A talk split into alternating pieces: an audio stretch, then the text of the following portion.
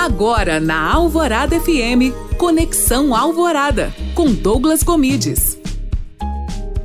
Olá, tudo bem? Seja bem-vindo a mais um Conexão Alvorada. E no programa de hoje vamos falar sobre meme. Como será que surge um meme e qual a rapidez dele? Quantas vezes você já compartilhou um? Essa é a forma de comunicação que mais viraliza na internet. E hoje em dia, os adolescentes utilizam os próprios memes para ficar sabendo de notícias sérias. O meme, na sua grande maioria das vezes, tem uma duração curta, pois ele é sobre algum fato ou acontecimento.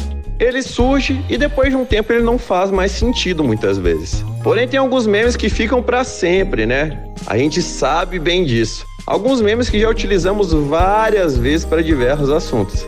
E é assim que a internet vai sobrevivendo. Principalmente a internet brasileira, né? Nós somos campeões de memes. E pare de ver memes simplesmente como uma brincadeira e comece a interpretar como uma nova forma de comunicação.